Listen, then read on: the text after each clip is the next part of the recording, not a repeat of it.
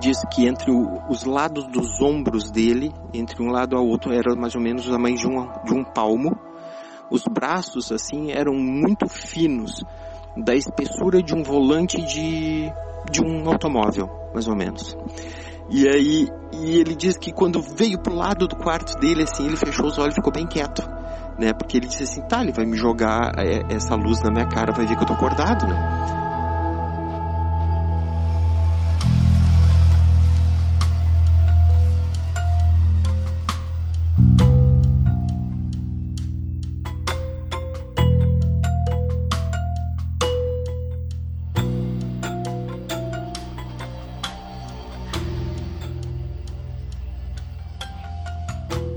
Sim, senhores flutuantes, estamos de volta à nave. Depois de uma semana de relatos penados, agora sim voltamos à programação normal. Hoje então nos encontraremos com Darlan e suas distintas histórias sobre colocar o pé na estrada e conhecer novas pessoas, novas situações e novas experiências. Eu sou Zero, seu anfitrião, e a partir de agora você fica com mais um pequeno relato de grande significado para nós e quem sabe para eles também. Explicáveis ou não, relatos ufológicos surgem aos montes, a cada dia, hora e minuto. Quantos deles você conhece? E quantos casos sequer são relatados? Ajeite seus fones de ouvido e esteja preparado para experimentar um deles agora. Boa tarde, amigos e ouvintes do Relato Flutuantes. Vou passar um relato. Meu nome é Darlan, hoje morador da cidade de Pelotas, Rio Grande do Sul e o fato ocorreu na cidade de Cachoeira do Sul. É, eu estava indo em direção Caçapava do Sul para Cachoeira do Sul e eu estava chegando na cidade, passei a ponte do Fandango, que é sobre o rio Jacuí, uma ponte de ferro muito bonita e, e tipo tradicional de, de, de Cachoeira. Acredito que hoje até está meio reformulada lá. E nesse momento que eu passei pela ponte, tem uma curva, né? E logo após a curva, é tudo muito junto, assim. Uh, tem uma pequena reta. E quando eu olhei para o lado esquerdo, ou melhor, para o lado direito, tem uma olaria com um açude ali junto, né? Inclusive o açude ele vinha até próximo da, da BR. Foi quando observei uma esfera, uma esfera amarela de cor leitosa, sem emissão nenhuma de calor, ela somente era, era, era amarela, vinha numa velocidade constante, muito baixa, muito baixa mesmo. Acredito eu que, baseado com o chão do asfalto, acredito que uns 3 metros, no máximo, no máximo. A impressão que eu tinha é que se eu subisse no carro e eu pulasse, eu conseguia tocar nela. E ela vinha numa velocidade constante, mais ou menos uns 20 km por hora, e ia cortar perpendicularmente o asfalto. Então, eu comecei a reduzir a velocidade, comecei a reduzir a velocidade para me poder uh, ir para o acostamento, para me poder ter uma visão, descer do carro, para me poder olhar, que era o meu objetivo. Ao mesmo tempo vinha um outro carro, um Corcel, Corcel 1, com um senhor, me lembro que tinha um chapéu de palha, e ele vinha muito aficionado na, na assim, os olhos estavam fixados na estrada, ele não, ele não olhou nem para mim. E eu consegui naqueles, tudo isso, o espaço de tempo era muito curto, porque o asfalto também era muito curto. É, quem conhece o lugar ali vê que, que aconteceu tudo muito rápido. Então eu cuidava a esfera vindo, eu cuidava o carro que estava vindo para mim e ao mesmo tempo já estava diminuindo para mim poder estacionar, para mim poder observar o que estava acontecendo. Vale lembrar que a minha câmera fotográfica na época né, era uma Zenith é, X22, X122, uma coisa parecida com isso, e eu deixei em casa, para variar, né? Isso aí aconteceu em 1999 aproximadamente, final deve ter sido na entrada do verão. E uh, eu observei que o objeto cruzou por cima do asfalto, ele passou por cima do veículo, onde o meu carro, na época era um Chevette, estava cruzando com esse outro carro que era um Corsair 1. E nós nos cruzamos e o objeto cruzou por cima do carro do, do Corsair 1. Aí, pelo que eu observei, se eu subisse, eu conseguiria agarrar aquela esfera. A esfera do tamanho de um, de um pneu de um, vamos dizer assim, não sei como dizer, pouca coisa menor que um pneu de caminhão. Tá? Ficaria assim, tipo um, um pneu de SUV e um pneu de caminhão, mais ou menos nesse tamanho. Era o tamanho da esfera. Tá? Ela não era pequena, e estava muito próxima. Aí eu parei o carro, estacionei o carro. Quando eu abri a porta, que eu fui, né, que tu tem aquele momento de distração que tu tem que olhar para ver se vem um carro uh, atrás de você para poder abrir a porta. Eu estava no acostamento e também ver se está tudo certo ali, enfim, o trânsito. Quando eu abri a porta, cadê a esfera? Ela havia sumido num piscar de olhos, porque até então, até o momento de eu parar o carro, eu estava visualizando ela. E nada, ela sumiu. Ela, eu não consegui ver aonde ela foi parar, o que, que aconteceu e, e eu perdi a, a, a, visualização dela. Eu tinha um adesivo colado no meu chevette, porque eu já lia muito a revista UFO e tal, e, e aí tinha um adesivo na época que existia um movimento de uh, UFOs já, uh, tipo era um movimento para abertura da documentação, oficialização dos UFOs no Brasil. Eu tinha colado na, no vidro traseiro do meu carro. Eu estava calibrando os pneus, eu senti que chegou uma pessoa, parou do meu lado e perguntou para mim se eu fazia parte daquilo ali. Eu percebi que ele estava se referindo ao ao adesivo que estava no carro. E essa pessoa, ela tinha chegado com uma caminhonete, na época me chamou a atenção, era uma caminhonete é, gabinada, estacionou do meu lado, né, do lado do meu carro, e veio perguntar exatamente aquilo. Eu achei estranho, terminei de fazer ali o que eu estava fazendo, e entrei dentro da conveniência do posto e perguntei para ele o que que, o que que chamava atenção, por que que ele tinha me perguntado sobre aquilo, né. Uh, aí ele me disse que ele não acreditava em, em objetos, né, de voadores, UFOs, OVNIs, ele não acreditava nisso. Mas é que ele, a, a meu ver, assim, ele estava muito impressionado com o que ele tinha visto, porque a maneira que ele se comportava, ele estava quieto, né, a maneira assim que tu vê, eu não sei quem é a pessoa, não, não espero até que ele que esteja escutando o podcast em algum lugar hoje. Uh, e ele me contando que ele, ele mora no centro de Cachoeiro do Sul, num edifício no central, onde ele tem costume de ir ao banheiro na madrugada e também tomar água. E depois, logo após, naquele momento ali, ele fica dando uma olhada para a rua, que ele tem a visão toda do centro da cidade, e depois, logo depois, ia dormir. Ok, mais ou menos que eu também faço esse tipo de coisa, né? Levanta daquela olhadinha básica pela janela e, né? E o que aconteceu com ele? Ele, nesse momento que ele foi pegar água para observar para a rua, ele viu que existia uma esfera amarela fazendo zigue-zague sobre a cidade de Cachoeira do Sul. E ele ficou olhando muito tempo, muito tempo.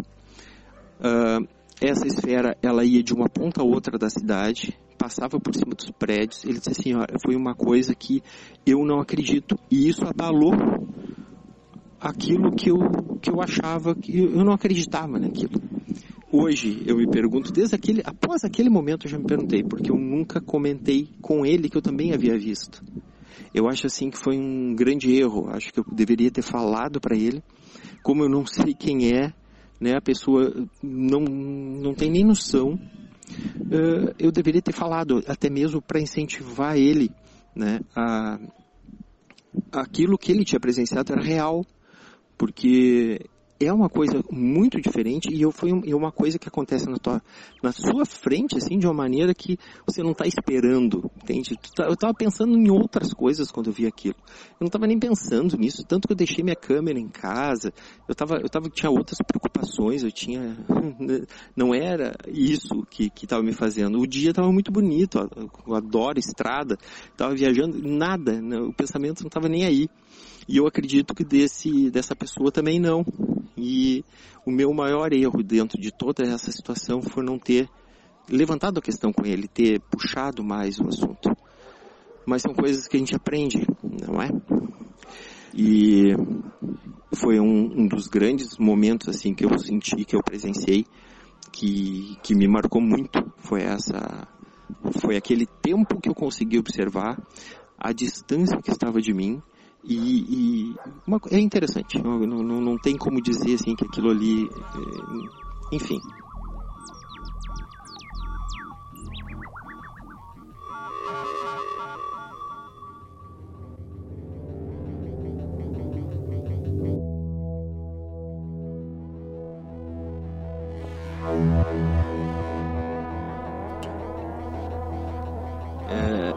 Fato não foi um acontecimento pessoal, ele foi um acontecimento na qual meu primo passou, foi uma experiência completamente inusitada, né?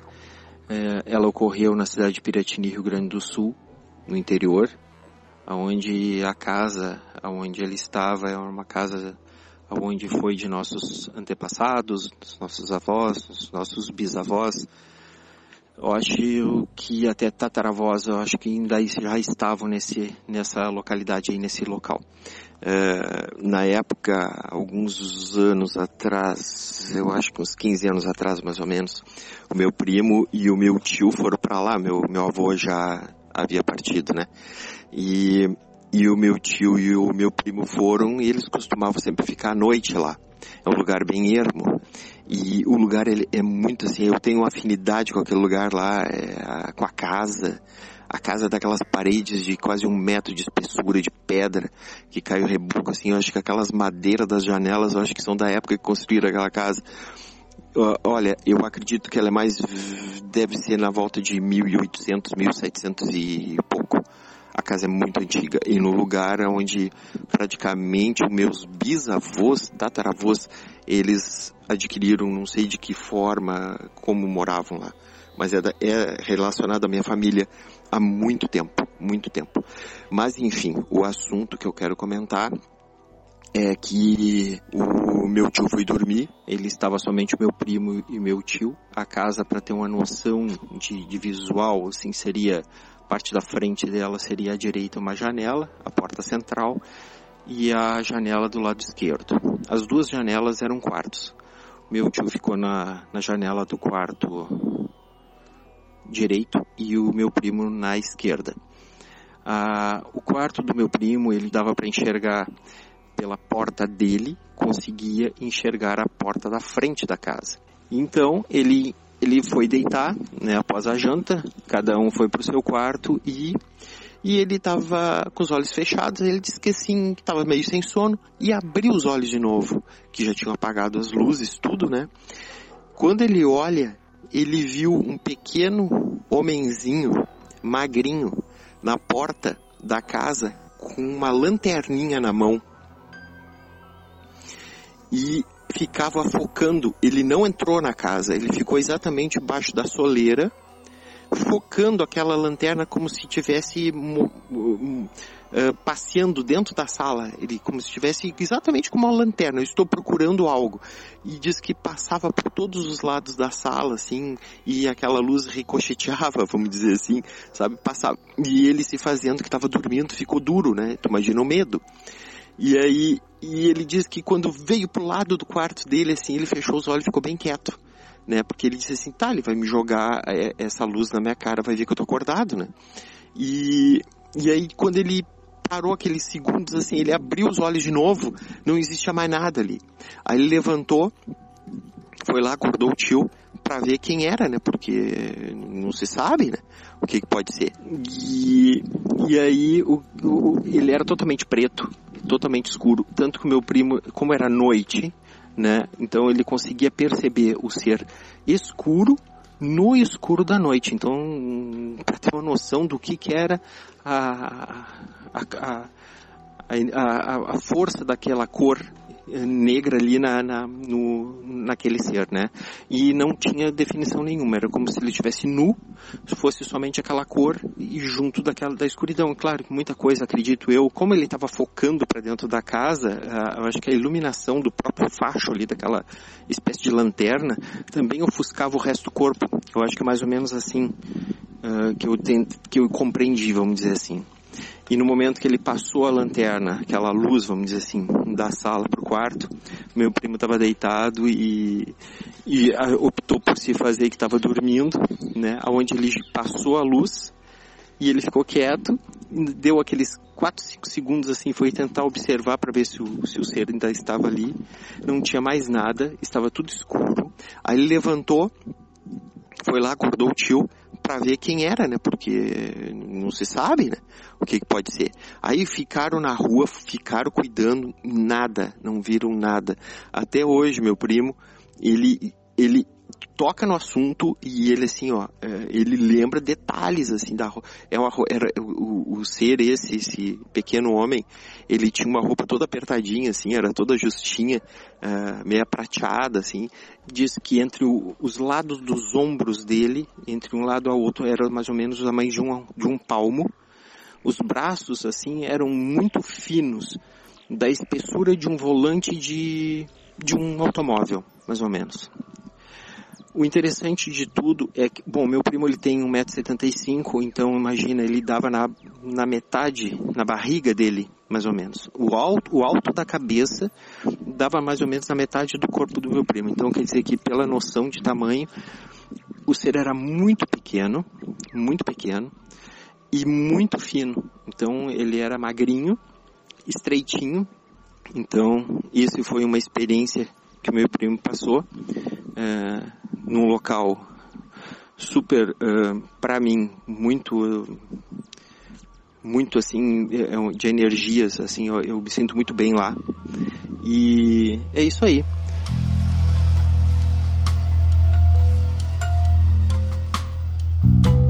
Então eu deixo um grande abraço a, a, todos aí, os ouvintes, e falou, é isso aí o relato.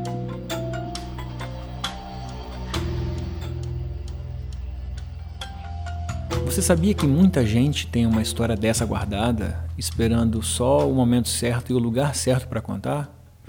E pode ser que nunca ache esse lugar, então vamos embora compartilhar com seus amigos no WhatsApp mesmo o nosso podcast. Assim a gente talvez consiga trazer essa história aqui para o programa. Agora, se além de tudo isso você ainda tem um pouquinho mais de tempo, eu te convido a conhecer o nosso financiamento coletivo no apoia.se barra relatos flutuantes. Lá você vai entender como funcionam os nossos projetos paralelos, assim como foram os relatos penados e o Biografia UFO. E você vai ver que com uma ajuda de 5 reais você consegue tornar isso cada vez mais real, né? Quanto mais ajuda a gente obtiver, mais rápido e prático vai ser para trazer, para tirar do papel essas novas ideias e mais mais projetos, né? Que a ideia é sempre trazer mais projetos para para nossa casa. Então, até semana que vem nós vamos descer em Minas Gerais para ouvir o relato do Dom e não se esqueça, nós somos uma nave.